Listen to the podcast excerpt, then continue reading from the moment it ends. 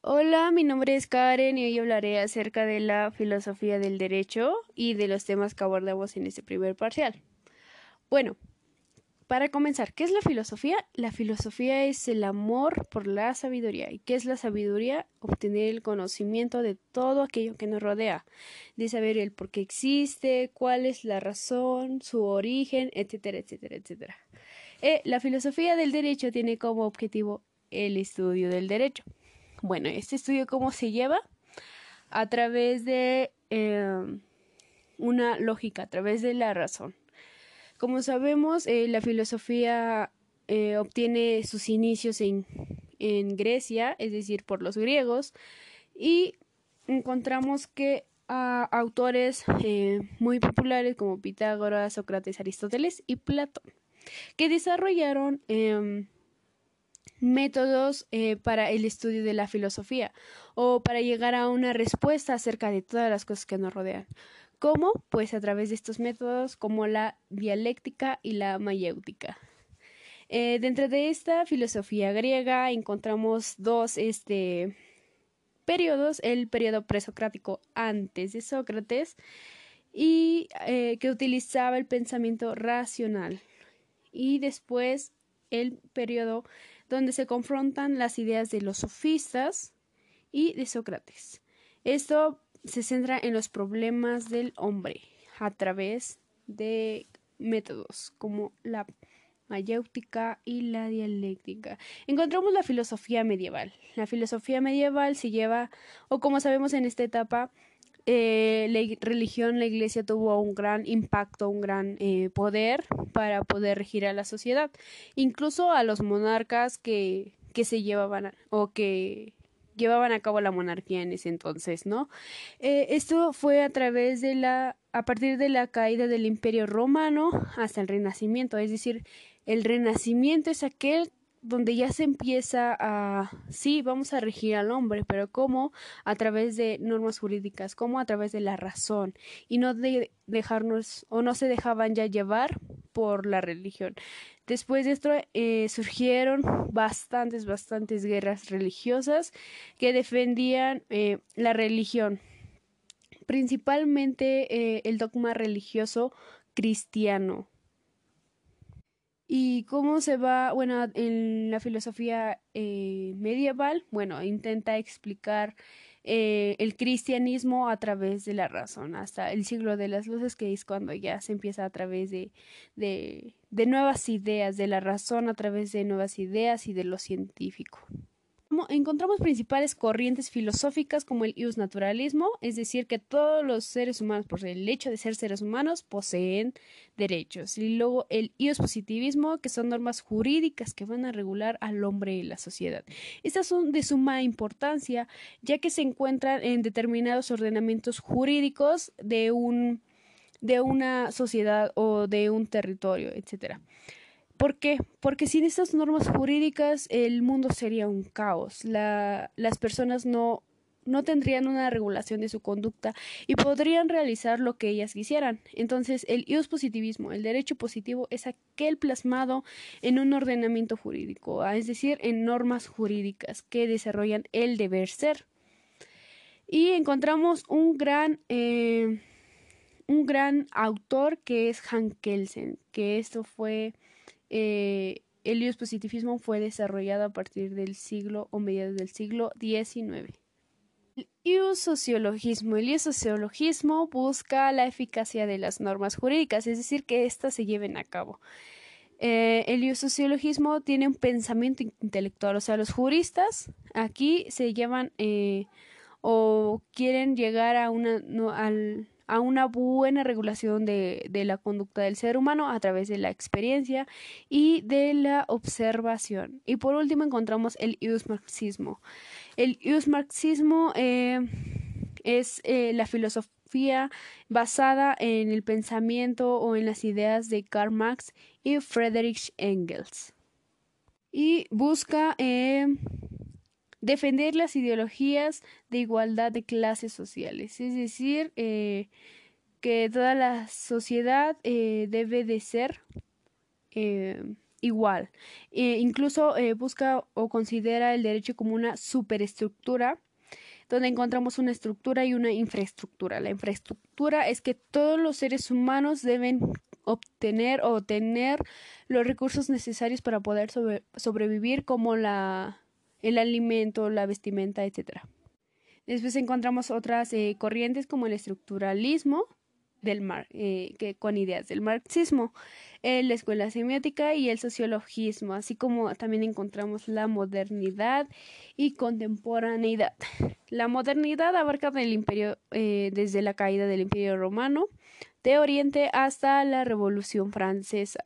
se caracteriza por el estallido de la santidad, es decir, que aquí ya había guerras religiosas y em, es considerada como la edad de la ciencia. Es decir, ya busca más eh, un estudio que se plantea más en la relación entre las, entre las ciencias como la física, las matemáticas, etc. Y la contemporaneidad, que como ya lo eh, mencionaba, encontramos a, Hans Kelsen, eh, y esta comenzó a mediados del siglo XX, es decir, por ahí de los 60. Eh, se caracteriza por la crisis del positivismo jurídico, es decir, que este estaba deficiente. Eh, Hans Kelsen atribuye la teoría pura del derecho, un análisis del derecho, eh, excluyó cualquier idea del derecho natural, es decir, Hans Kelsen se, se se basaba más en el ius positivismo, el ius positivismo a través de normas jurídicas implantadas en un ordenamiento jurídico.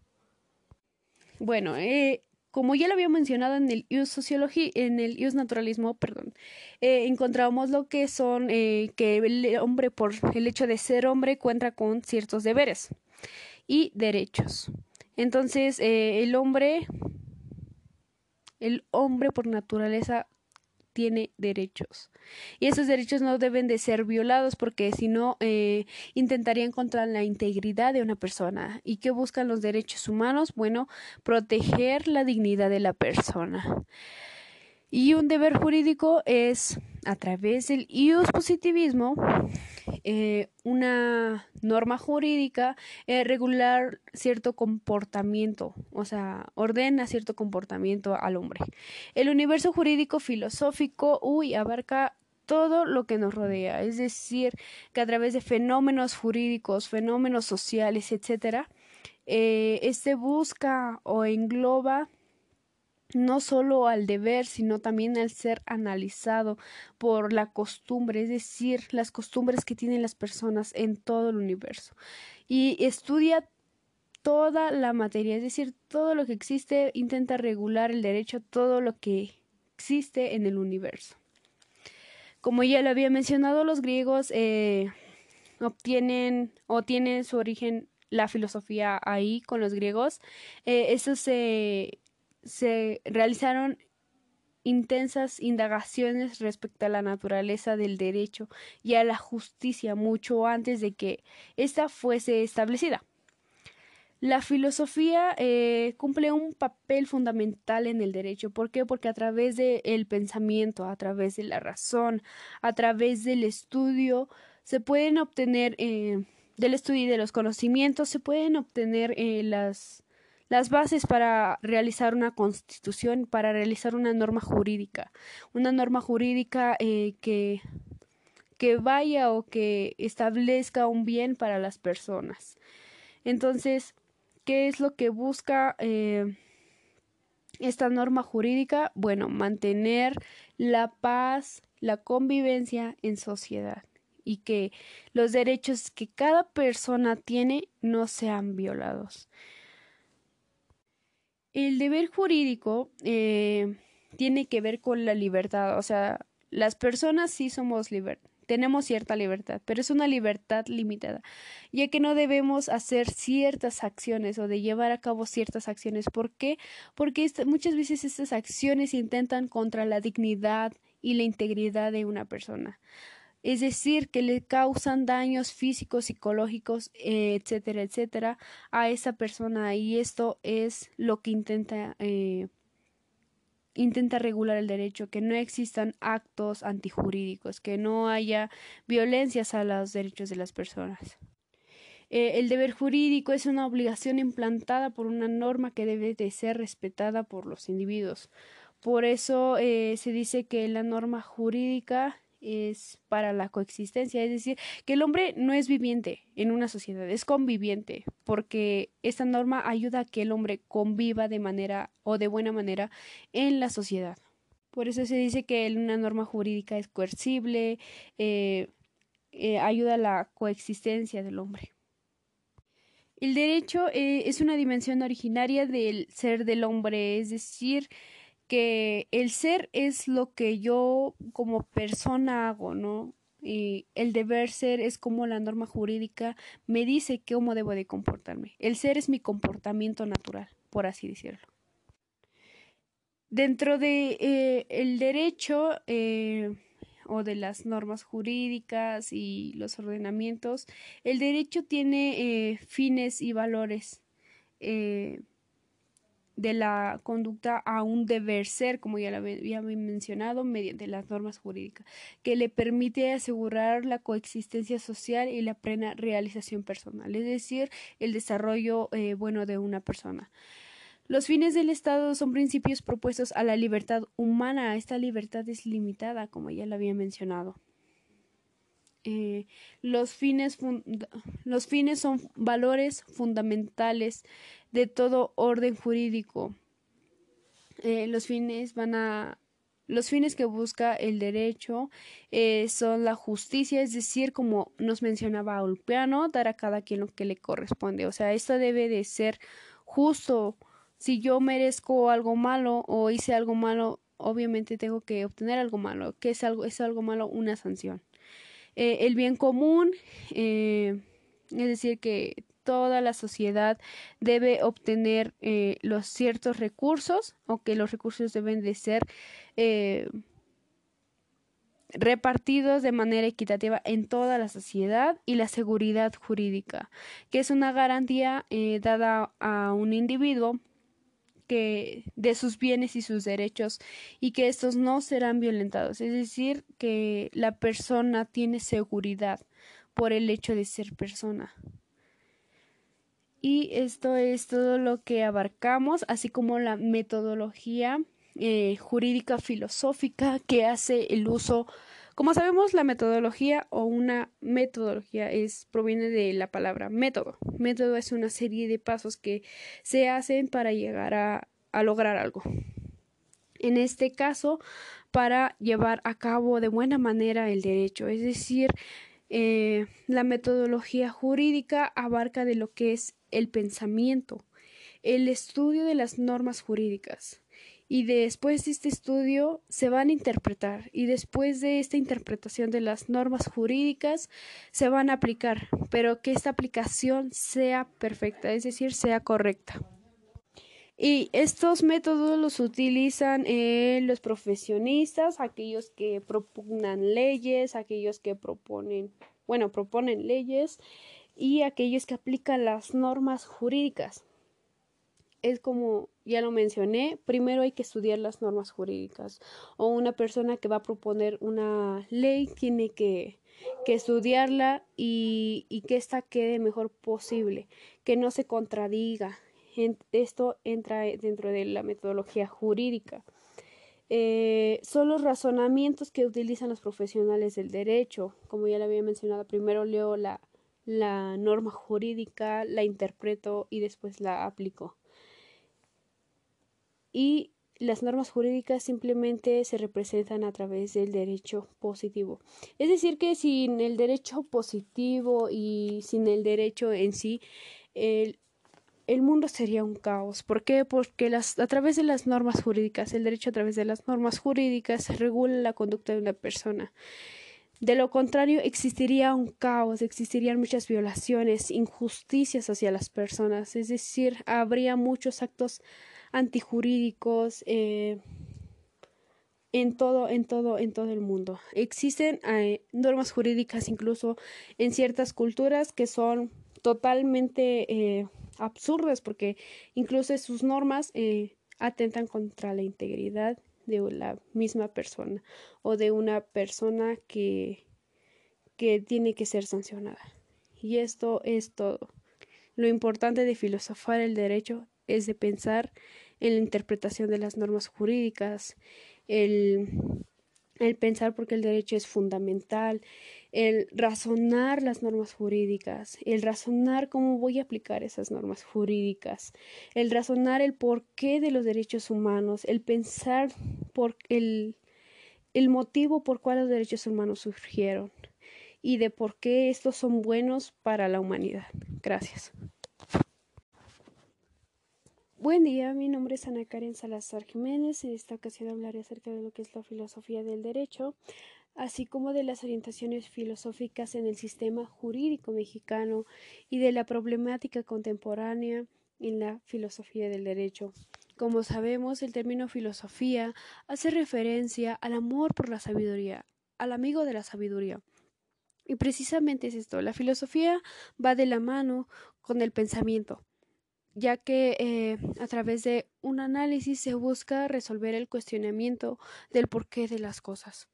En esta ocasión es precisamente eso. Vamos a, referirnos a la filosofía del derecho como el amor por eh, conocer el mismo, el amor por saber acerca de lo que es el derecho. Por lo que se dice que la filosofía del derecho constituye el motor que lleva a la mutuación del ordenamiento al nacimiento de nuevos derechos, a la mutación de las prioridades de una sociedad y de su organización jurídica y filosófica. ¿Por qué se habla de una mutación? Porque con el paso del tiempo los ideales de la sociedad van cambiando, por lo que un ordenamiento es eh, un conjunto de normas jurídicas y estas también deben de ir cambiando para ir eh, regulando las, los nuevos sucesos que van pasando dentro de la sociedad por lo que se puede decir que la filosofía del derecho estudia diferentes eh, visiones sobre los problemas y retos que, el derecho afronta, así como eh, sus definiciones y conceptos jurídicos que lo fundamentan. Eh, se habla de, de, un ordenamiento jurídico, por lo que hablaremos de las orientaciones filosóficas en el sistema jurídico mexicano, dentro de las cuales encontramos el naturalismo, el socialismo, positivismo y el constitucionalismo, principalmente el constitucionalismo. Eh, este se finca sobre la supremacía de la Constitución y el respeto por los derechos humanos reconocidos eh, en dicha Constitución y de los tratados internacionales suscritos por el Estado mexicano. Eh, algunos de los elementos que forman parte del constitucionalismo como, como orientación filosófica en el sistema jurídico mexicano encontramos los derechos humanos, eh, que debe haber una conexión entre el derecho y la moral, el pluralismo axiológico, es decir, el pluralismo de valores y, y el abandono de dogmas así como el pluralismo normativo, es decir, que debe de haber gran variedad de normas jurídicas que regulen eh, los sucesos, acontecimientos y para que las necesidades de la sociedad puedan ser eh, satisfechas. Asimismo, lleva eh, a cabo el relacionar bajo un estudio sistemático el derecho, la justicia, igualdad y la paz. El derecho eh, es el conjunto de normas jurídicas que regulan la conducta externa del hombre en sociedad. Eh, un fin del derecho es llegar a la justicia, es decir, dar a cada quien lo que le corresponde. Y que la justicia debe de ser igual para todos, es decir, debe de existir una igualdad independientemente de, de quien sea, la justicia debe de ser equitativamente para, para todas las personas. Cuando el derecho aplica correctamente su fin, que es la justicia, y que la justicia es aplicada de manera igualitaria, se llega eh, a obtener paz.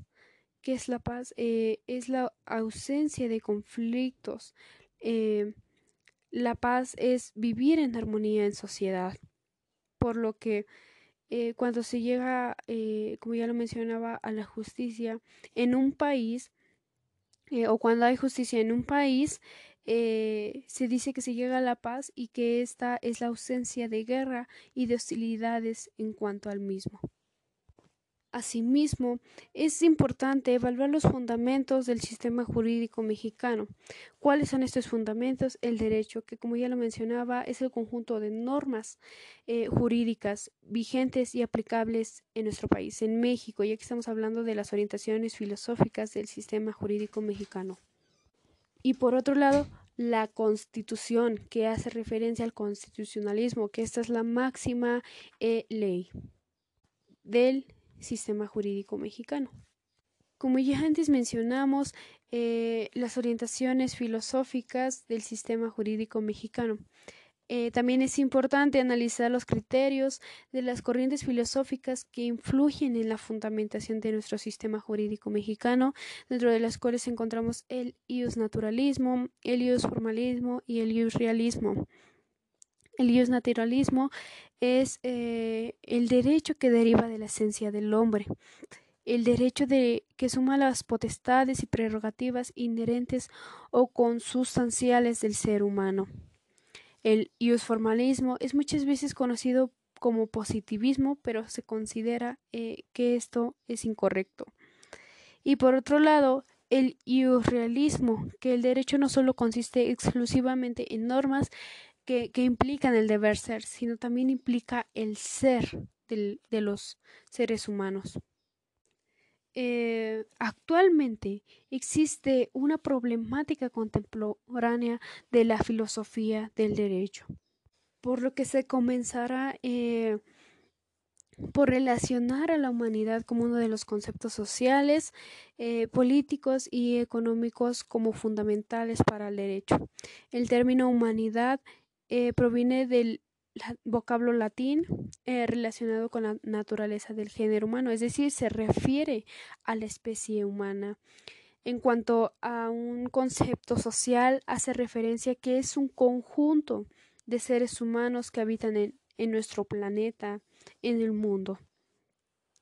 Desde el punto de vista jurídico, eh, apareció en cuanto a la noción de los derechos del hombre para luego eh, se ha firmado con el crimen contra la humanidad.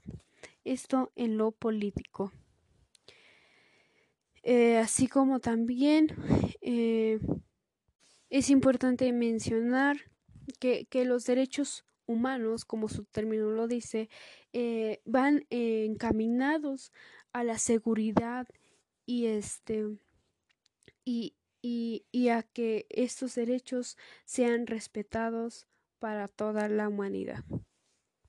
Ahora bien, eh, eh, todo eh, lo relacionado con la humanidad en todo el mundo, estas también hacen o forman naciones y la nación es un concepto histórico y cultural que hace referencia al conjunto de personas que tienen en común una lengua, una historia y una cultura así como también eh, tienen en común tradiciones. La nación ha sido sujeto político por excelencia del mundo contemporáneo hasta convertirse en la forma exclusiva y excluyente de legitimización del poder, con la expresión Estado-Nación eh, como un pleonasmo, es decir, que Estado y Nación eh, más o menos significa lo mismo o como que sería un sinónimo. En cuanto a la relación que existe entre las naciones, esto em, ayuda a, que haya una necesidad de interacción en la comunidad internacional. Todo esto para llevar eh, actividades internacionales como la firma de tratados comerciales, es decir, eh, existe ya aquí una globalización eh, en cuanto a lo comercial o cultural. Eh, así como convenios internacionales, entre otras. Por eso, por eso es importante que entre naciones haya una relación para tener eh, una buena interacción en la comunidad internacional y que esta interacción ayude tanto como como a, a, realizar actividades que, que, que beneficien a, a las naciones. Sin embargo, a lo largo de la, de la, de la, historia de la humanidad se han dado ciertos conflictos, como lo son eh, las revoluciones. Em, a, las revoluciones, que pueden ser de distintas formas o por diferentes situaciones, dentro eh, de las cuales encontramos eh, revoluciones políticas y la palabra revolución hace referencia a, a, un cambio radical o violento. Y entonces las revoluciones políticas serían un cambio en los mecanismos para ejercer el poder, eh, también encontramos las revoluciones sociales, eh, revoluciones económicas que, que, es el cambio eh, drástico de los modos de producción y distribución de los bienes y servicios, así como las revoluciones científicas y tecnológicas. En cuanto a las tecnológicas, se incorporan a la vida cotidiana nuevas tecnologías, son un cambio drástico de, de, de implementar nuevos artefactos que, que ayudarán para que la vida del ser humano sea más fácil, así como las revoluciones industriales que abarca eh, los cambios extremos en lo tecnológico, social y económico. Algunos ejemplos de estas revoluciones podemos encontrar la Revolución Industrial, Revolución Francesa y la Revolución Mexicana. Y por último, como ya sabemos, la filosofía del derecho. Eh, ofrece soluciones a cuestiones eh, actualmente de, estos problemas eh, contemporáneos en cuanto al derecho, claro, como, como a la globalización, a la experimentación de la genética en general, entre otras. Muchas gracias. Esto fue todo acerca de lo que es la filosofía del derecho, de los problemas que actualmente enfrenta esta y de las orientaciones filosóficas que, que comprende eh, nuestro sistema jurídico mexicano. Muchísimas gracias.